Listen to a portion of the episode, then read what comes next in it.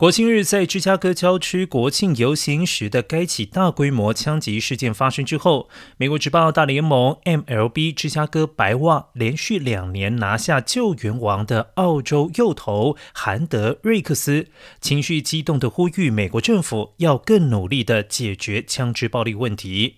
韩德瑞克斯指出，在美国要。开车先得考驾照，用枪却相对容易，简直不可思议。并且说他的家乡澳洲自我防卫并非用枪的充分理由。